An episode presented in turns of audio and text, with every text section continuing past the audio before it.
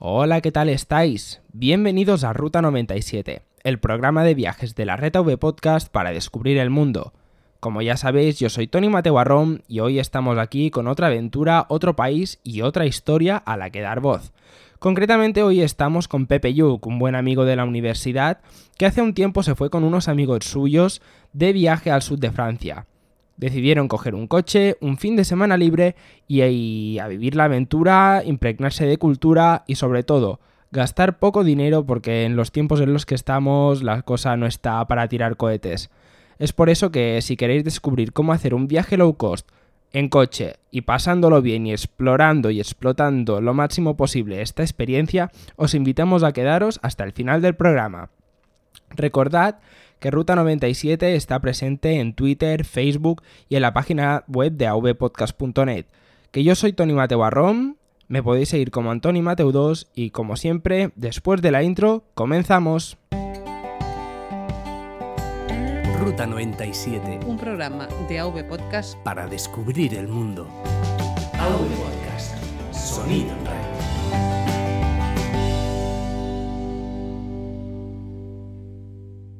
Bueno, Pepe, ¿qué tal estás? Muchísimas gracias. Bienvenido a Ruta 97. Encantado, Tony. Muchas gracias por invitarme.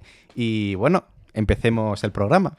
Bueno, sí, Pepe, porque tienes algunas cositas que contarnos. Lo primero de todo, cuéntanos, ¿por qué decidisteis ir a ver el sur de Francia y no otro destino como hubiera podido ser, bueno, cualquier otra, cualquier otra parte de España? Cuéntanos. Pues hay que decir que esto tiene mucho que ver con el grupo que, fuimos, que éramos cuatro y, aparte, una parte del grupo eran pareja, que era Carles y Marta y siempre habían comentado que les apetecería hacer algo en plan romántico, porque es un viaje, un viaje por los pueblecitos del sur de Francia, yo creo y sé que es muy romántico.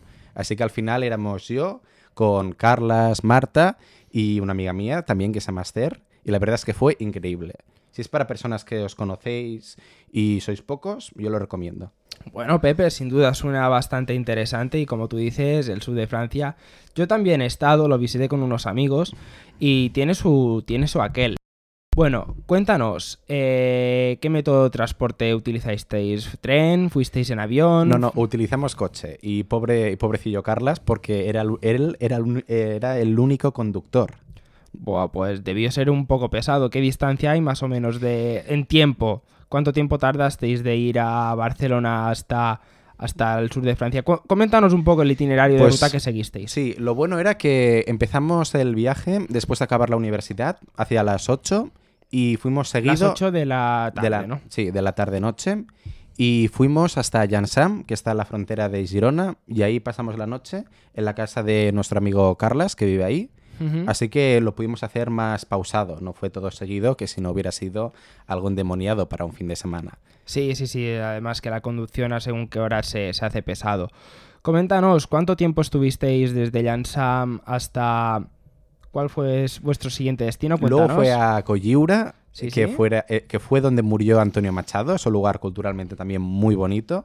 Hay también una parte antigua preciosa y duró más o menos, yo diría, dos horas o menos de dos horas. No llegó a dos horas, yo diría. Pues desde está, está más o menos cerca, teniendo en cuenta las distancias que suele ver en, la, península. Fuisteis a Llançà, luego eh, has dicho que fuisteis a Colliura y luego fuisteis a... Y luego ya directamente fue a Nimes, donde pasamos la noche del sábado, que fue el donde estuvimos más tiempo, donde vivimos... Bueno, teníamos también el apartamento Airbnb que habíamos alquilado, que es realmente increíble también por el precio que lo conseguimos. Y después ya, pues el domingo fue horario de vuelta. Perfecto, porque ahora me has sacado el tema del Airbnb, que es un tema bastante interesante que te quería comentar. El tema del alojamiento, el tema del alojamiento es algo que siempre suele ser peliagudo a la hora de realizar un viaje, sobre todo porque en según qué temporadas suele ser bastante, bastante caro, pero siempre dicen que sale mejor que, un hotel.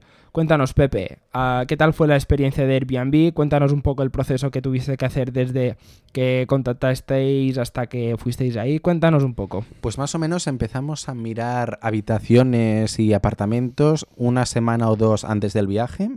Y lo bueno es que enseguida encontramos un apartamento que era muy céntrico y a un muy buen precio. Tenemos que estar una noche y nos costó aproximadamente unos 60 euros, que repartido entre cuatro nos salía unos 15 euros por persona y era un apartamento increíble, tenía de todo. Tenía, o sea, teníamos dos dormitorios para dormir perfectamente, teníamos unas, unos dos baños, tenía cocina, y era muy céntrico, o sea, nos encantó. La anfitriona también era, era magnífica, o sea, nos, nos lo explicó todo.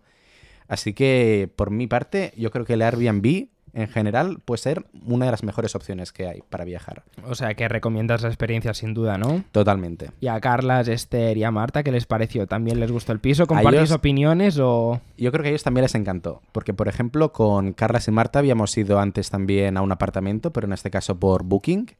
Y aunque cabíamos todos, porque éramos siete los que íbamos, nos encontramos un poquito apretados, y eso que era un apartamento grande. Pero en este que era de cuatro y en sí mismo era más pequeño, era como más cuco, de alguna manera.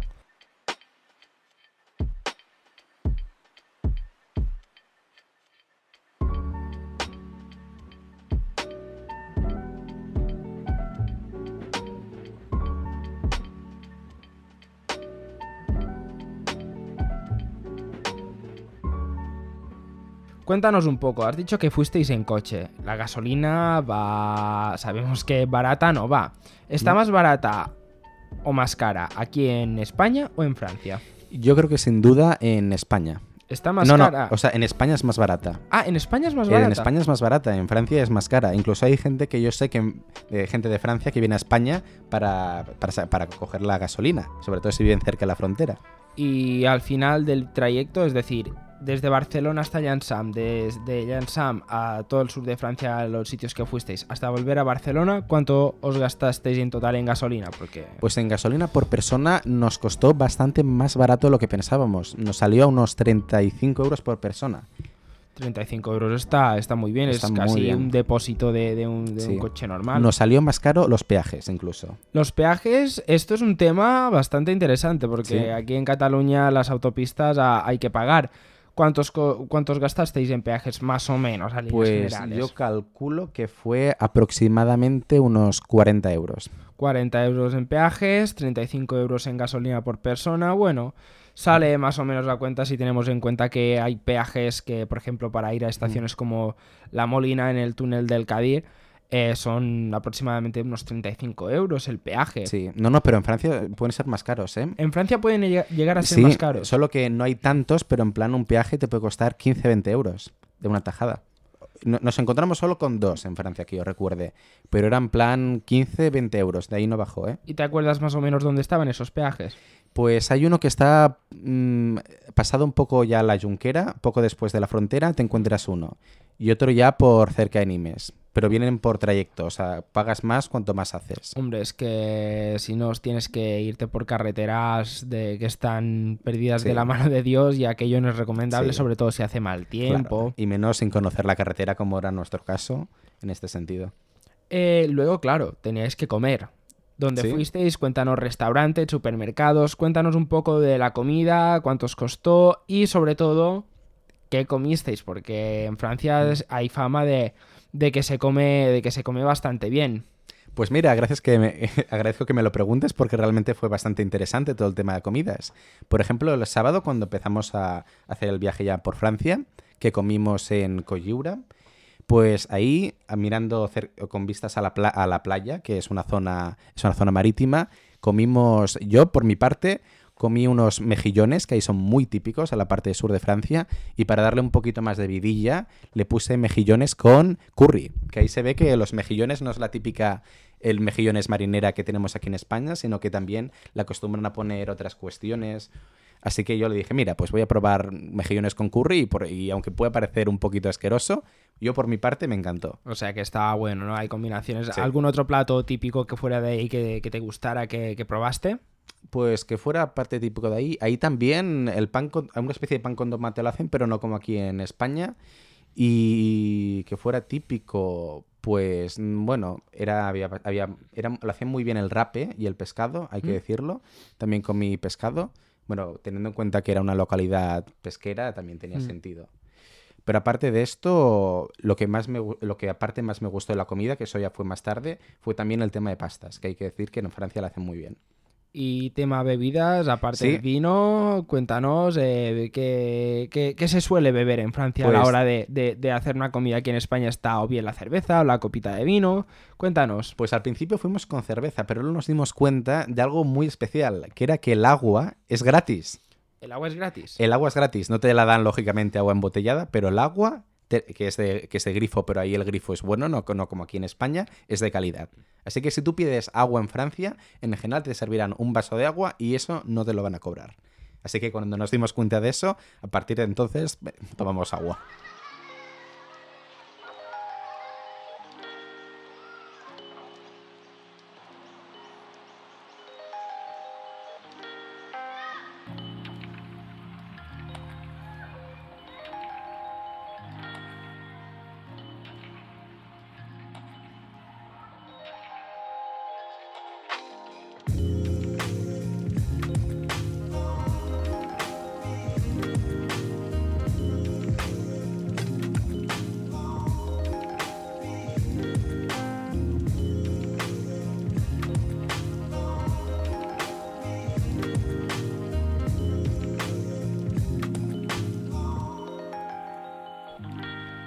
Pasamos ahora al tema de las visitas. Cuando uno se va a un sitio nuevo, lo primero que hace es que se llama la atención por muchas cosas. Vamos a repasar un poco los sitios que visitaron. Y ahora, Pepe, ¿por dónde quieres empezar? Venga, cuéntanos. Bueno, yo empezaría con la parte de Coyura, que es una parte muy bonita. Eh, cuando, cuando fuimos, aparte, había una feria de coches antiguos. Se ve que ahí les gusta mucho el tema antigüedades, porque aparte de coches antiguos, también había un mercado de objetos, en plan muebles y todo. Es algo que yo creo que tiene más constancia ahí en Francia. Tema de cosas antiguas y esto, yo creo que es algo que les gusta mucho. Y aparte de mirar un poco lo que eran estas ferias, eh, también paramos un segundo por la casa donde había vivido Antonio Machado, que, que es donde murió, que era, aunque había una- un cartel y nos hicimos algunas fotos. Y después dimos un paseo por lo que vendría a ser toda la parte marítima que es casco antiguo. Hay una especie de castillo, hay un faro muy bonito en el que puedes pasear, puedes hacerte fotos. Aparte está, pasa por, hay una parte que es como una especie de, de espigón, de, pero espigón muy alto, en el que puedes mirar todo el mar, o sea, es como una pequeña península, y a partir, y a partir de ahí es precioso. O sea, hay una, sobre todo si hace buen día, yo lo recomiendo para ir en parejas o en grupos, porque puedes sacarte unas fotos espectaculares. Vamos, que es un sitio turístico, es un lugar turístico, pero a la vez es recóndito. O sea, Sí, es un sí. lugar, está enfocado a turistas, pero no es el típico sitio masificado No, que digas nada. eh, no cabe ni, ni una aguja. No. A ver, es verdad que tampoco era temporada turística, pero yo comparando con las épocas que he estado aquí en Barcelona, en, en cualquier época del año, en el centro o en Salou, por ejemplo, ahí se llena de turistas a tope.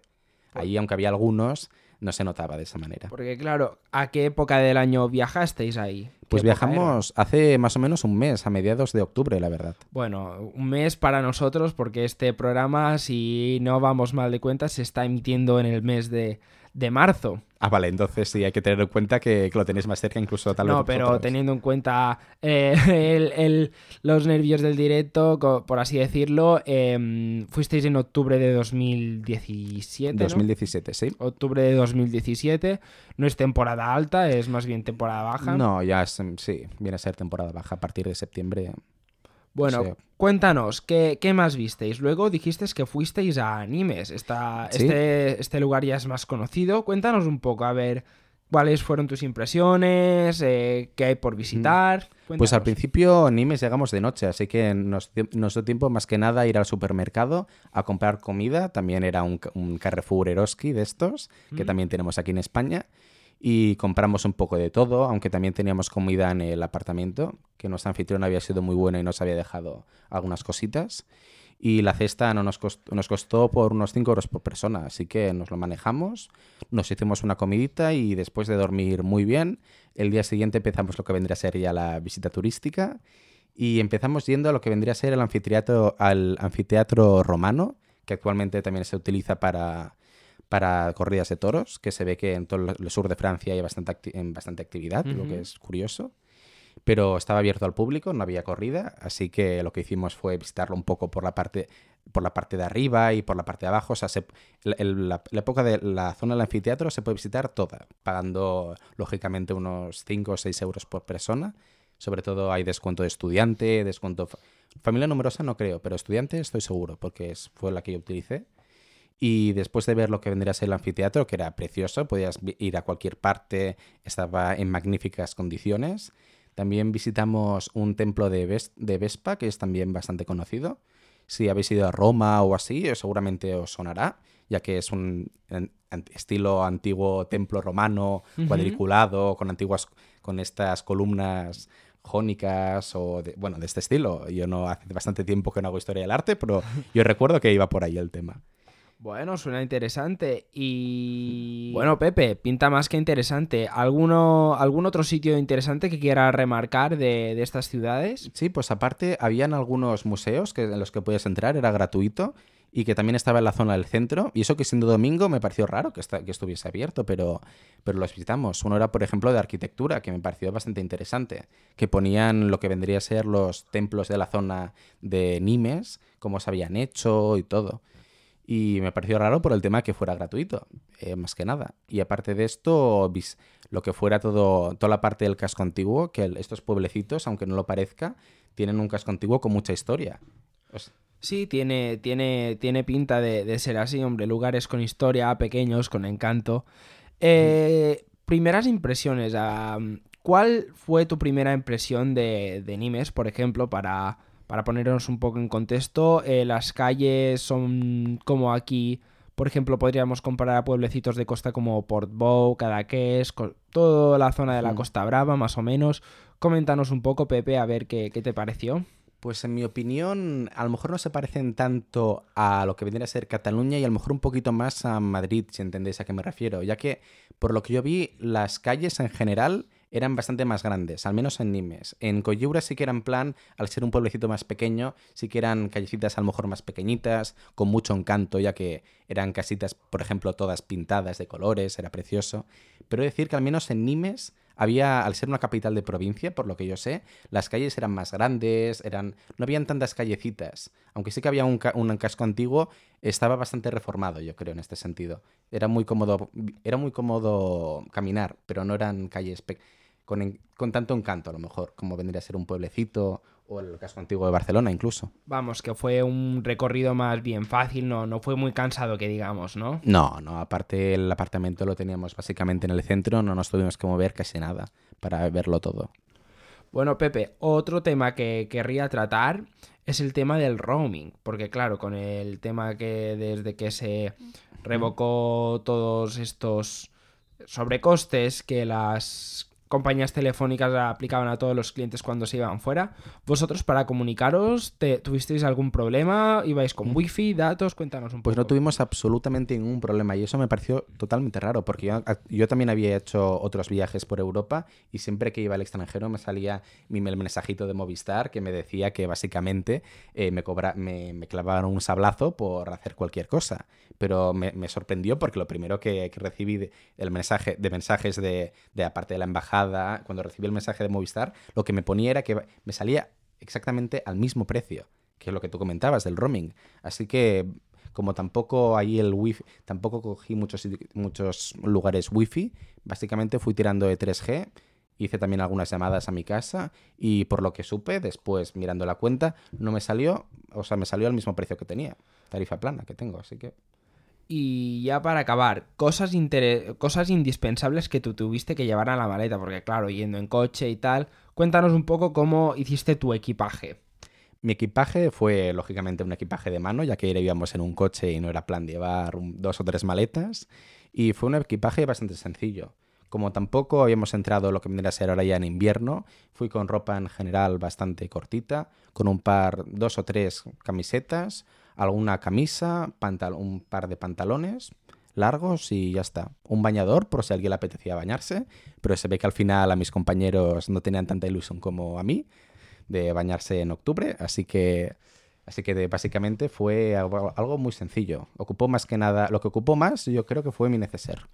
Vamos, Tema ropa cómodo. Vamos, que recomiendas la experiencia totalmente, ¿no? Totalmente. Sobre todo si es para un grupo pequeñito, que a lo mejor para un grupo más grande sé que a lo mejor es más difícil planificar un plan así, pero plan pequeñito o plan de parejas, si se mira con tiempo y en los lugares adecuados, yo creo que puede ser una, o sea, una opción ideal.